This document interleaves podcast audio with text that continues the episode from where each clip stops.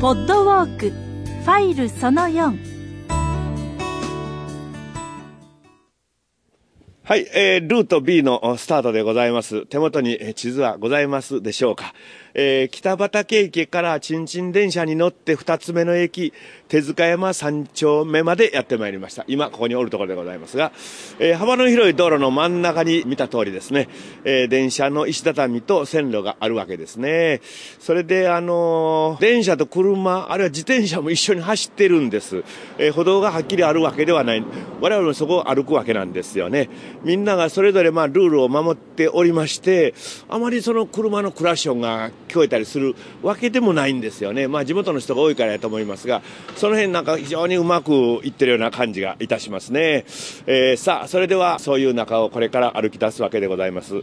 あの、地図に沿ってですね、えー、もうちょっと行ったら間もなく洒落た郵便局、手塚山のですね、これね、えー、郵便局が出てくるわけですけど、手塚、あ、住吉手塚山郵便局ですね。ここまで進んでいきましょう。とりあえず歩道がないもんですから、えー、皆さん前後左右に気を配りながらですね、気をつけて歩いてもらいたいとああ、来た来た。そういうてる間に後ろから電車が来ました。はい。これいいですね。シルバーサービスのね、えー、コマーシャルが入っております。705号という電車です。どんどん行きましょう 電車の真後ろ車がついていったり、えー、バイクがその横を通ったりしておりまして面白いですあ見えてまいりましたはいこの郵便局がねなかなか洒落てるんですよこれ何でしょう？マンションになってるのかな？なんか本当に昔の明治時代のような郵便局のようなデザインで、住吉手塚山郵便局と書いております。ポストオフィスと書いてあるんですよね。前に四角い赤いポストがあります。住吉区手塚山東2丁目ということでございますね。えー、ここまでやってまいりました。さあ、これからも地図に従いまして、えー、進んでいきたいと思います。えー、なんか入り口のアーチも面白いし、この赤いレンガの色もなかなか渋い色で、えー、昔の郵便局がこんなんじゃないかいなというような、そんなデザインをここに持ってきながら、えー、上の方がマンションになっているというような、上手なデザインのやり方でございます。さあ、行きましょうか。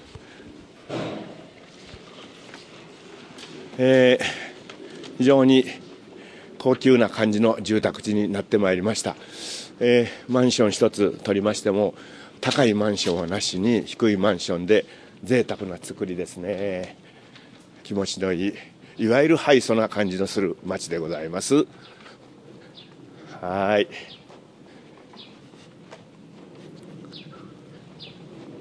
いや気持ちいいですね。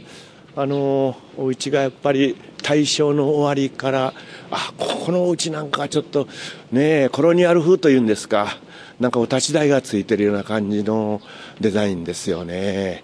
アーチ型がこの辺非常に多いようです。それでね、地域歩いておられました。ああ、そんなことよりも目の前に出てまいったこの建物。これはすごいですね。えー、これ確か大阪の貿易学校やったと思うんですけども、ちょっと貿易学校見ましょうか。はい。え突き当たりをちょっと左の方行きます。これがね、この図書館が確か大阪府の公文書館になってると思うんです。ただその建物自身はどう見ても使われておりません。いいですね。3階建てのその鉄筋コンクリート建てなんですけども、なかなか洒落たデザインでね、上の方に不思議ななんかマークがついてあったりします。えー、その玄関にやってまいりました。あ、やっぱり使われてませんね。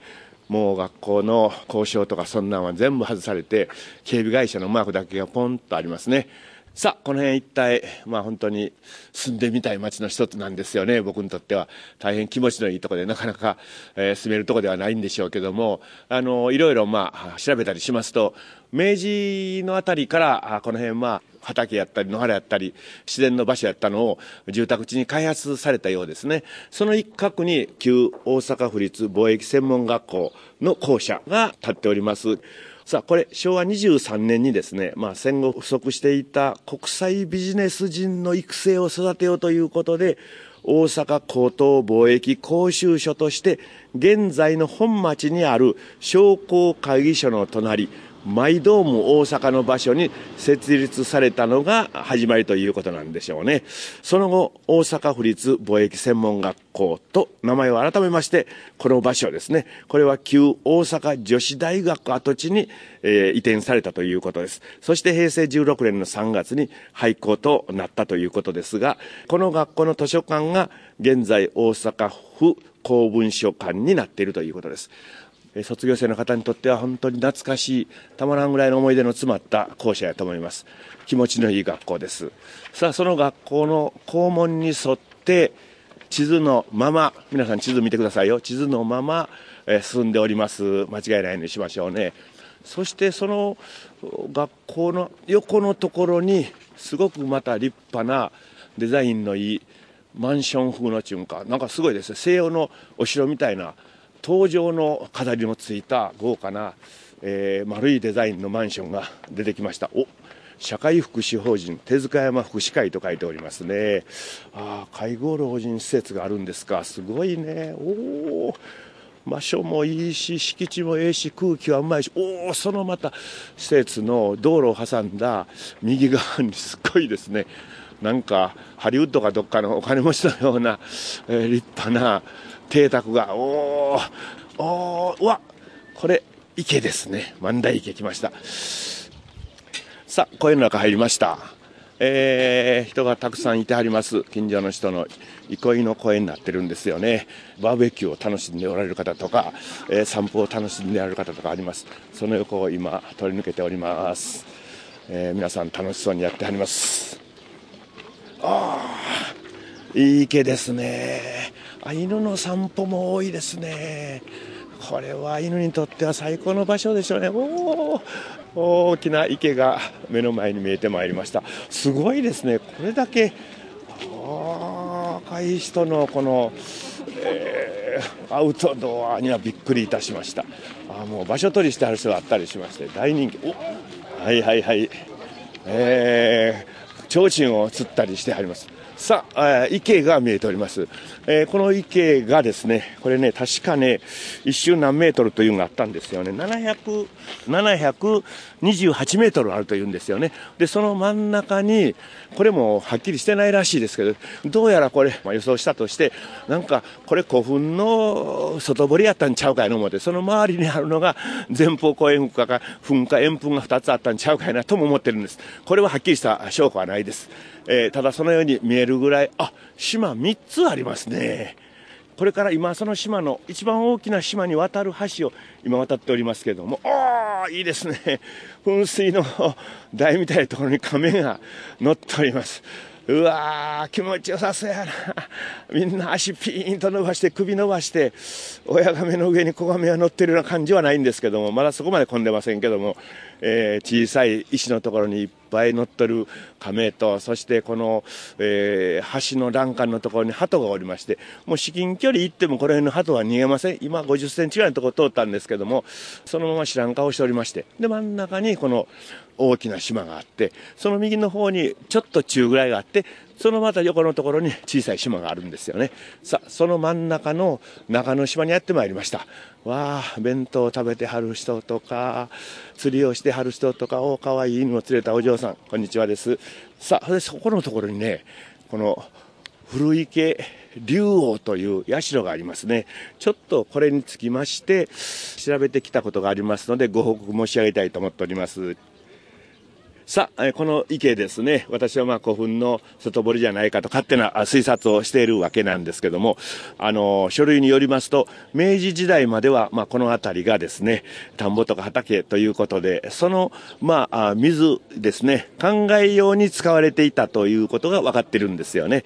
ただですね、この池にはまあ、二つ三つ島が浮かんでおりまして、そのうちの一つに今おるわけですね。で、まあ、祠があります。その祠の前に私おりましてですねですね、これからちょっとその祠のについて分かっていることをお話したいと思います。古池竜屋城とありますね。この池の伝説があるんですけども、これによりますと、まあ、聖徳太子が曼荼羅経をあげまして、この池に住む魔物を沈めたという話があるんですよね。その曼荼羅経の池、曼荼羅経池、曼荼羅池、万代池というような格好でですね、こういう名前がついたという説もあります。僕もなんかその説いいなと自分で思ってるんですけども、えー、これの真偽につきましてはちょっとまだ、よう私も分かっておりません。さあ、対岸渡ってみたいと思います。中之島におさらばをいたしまして対岸行きましょう。お邪魔してます。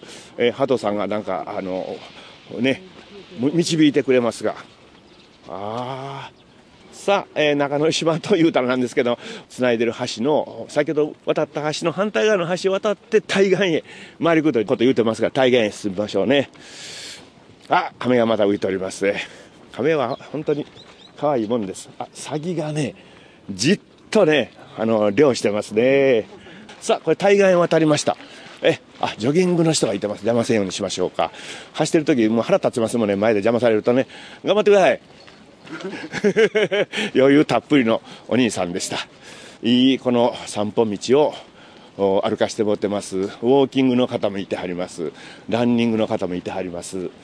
さあ、あ、ここにちょっと食堂があったりして感じがいいですね。まあ、桜の木がいっぱいありますからシーズンはすごいでしょうね。それと、お邪魔してます。えー、柳の木が綺麗ですね。ああ、やっぱり水と柳は合いますね。なんかちょっとこの辺の風光を見ておりますと、なんか中国へ来たような感じもいたします。気持ちがいいですね。花がいっぱい植わっておりまして、へえ、ああ、犬さんと飼い主さんが行こうてはります。かわいい犬ですね。いい姿です。2頭犬がいておりまして、お父ちゃんの横でにゃーっとしております。万代4丁目8ああわあかわいい赤ちゃん。えー、乳母車の散歩ですね。行きましょう。地図に従ってずっと今池の周りを散歩させてもらってます。ああ水鳥がたくさんいてます。もうすごいですね。お邪魔してます。いや犬がおってねペアで若い人がご飯食べてたりお年寄りが楽しんではったりああ子供が来ました。これはなんか野球かなんかのいやーみんなですおファイトファイトファイトはいはい。はい。はい。なんかリーダーの先生が一番後ろから一生懸命走ってはりましたが大丈夫かな？はい。ああおあれやあこここんなして。あの、ちゃんと何キロっていうのがあるんですよね。スタート地点からここで4キロやと書いてますが、まあ、これがありますと、ジョギングとかランニングの方は非常に走りやすいですね。あおこの池の周りに、それこそまた邸宅がいっぱい並んでるんですけども、その邸宅の塀にですね、面白い絵を見つけたんですよ。へえ、ちょっと近寄ってみましょうか。家まで入っていくとなんですからね、見るだけ見えてもらいましょう。ほう、ギャラリーと書いてます。はあ、面白い。この塀自身も芸術的な塀なんですけど、その塀にまた綺麗な絵が描けてますね。洋画家の先生のギャラリーで、作品の展示販売などもしておりますと書いてます。営業時間が12時から17時、日曜日が休館と書いてますね。いろいろ中にはストラップとかそんなも先生の作品が売ってるらしいですけど、ほう、太陽の国の地図と。おもろい絵ですね。地図をこう、デザイン化してあります。おっか、猫ちゃんが 親猫に、うわー、この猫が3人、お腹の下から顔出しとったりしまして、これはまた、なんか銀河鉄道みたいな絵があります。いろいろ可愛らしいメルヘンの絵が、この塀に飾っておりまして、こういうところがパッとこの池のたもとにあるというところが、まあ、大阪の文化のね、奥ゆかしいというんですか、面白いとこですね。家の中だけじゃなしに、自分の作品を人に見せてあげようというこの先生の気持ちがありがたいもんです。はい、えー、では、公園に戻りましょうね。えー、ここからはフリーウォークでございます。あの、公園の自然を楽しみながら、のんびり歩いてくださいですね。えー、地図をご覧になりながらですね、公園の出入り口に、え戻ってきましたら、音声ファイルを再び再生してください。それまで音声ファイルを一時停止してください。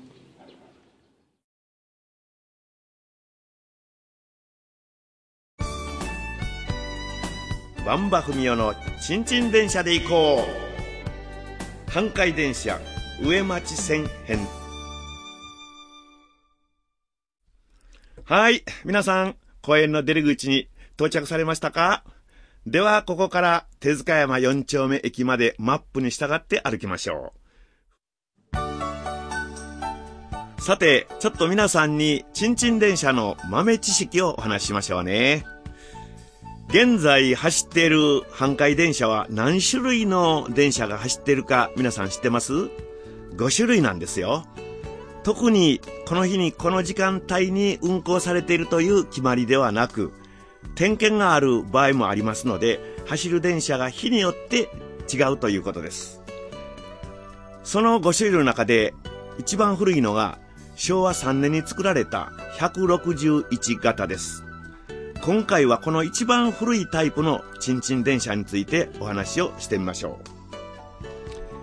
私も何度か乗りましたが、緑色のレトロな雰囲気の電車です。まあ、電車好きの人には人気のチンチン電車らしいですよ。阪海電車の中では現役で走っている最も古い車両です。そして車体。これが鉄と木で作られているということなんです。まずは窓枠がすべて木です。木造です。木のぬくもりを感じるような車内も落ち着きますね。降りたい駅が来た時に鳴らすブザーも丸いものがついております。皆さんも乗るチャンスがありましたら、車内もよーくじっくり観察してみてくださいね。思わぬ懐かしい発見ができるでしょう。そして、驚くべきなのが、この電車にはスピードメーターがないんです。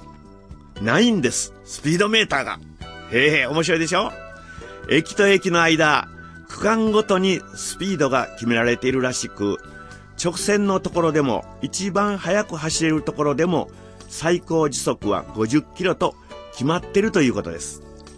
運転手さんは長年の勘と経験でスピードをコントロールしているということなんですよね。すごいもんです。そして、警笛と風とゴングというのがあります。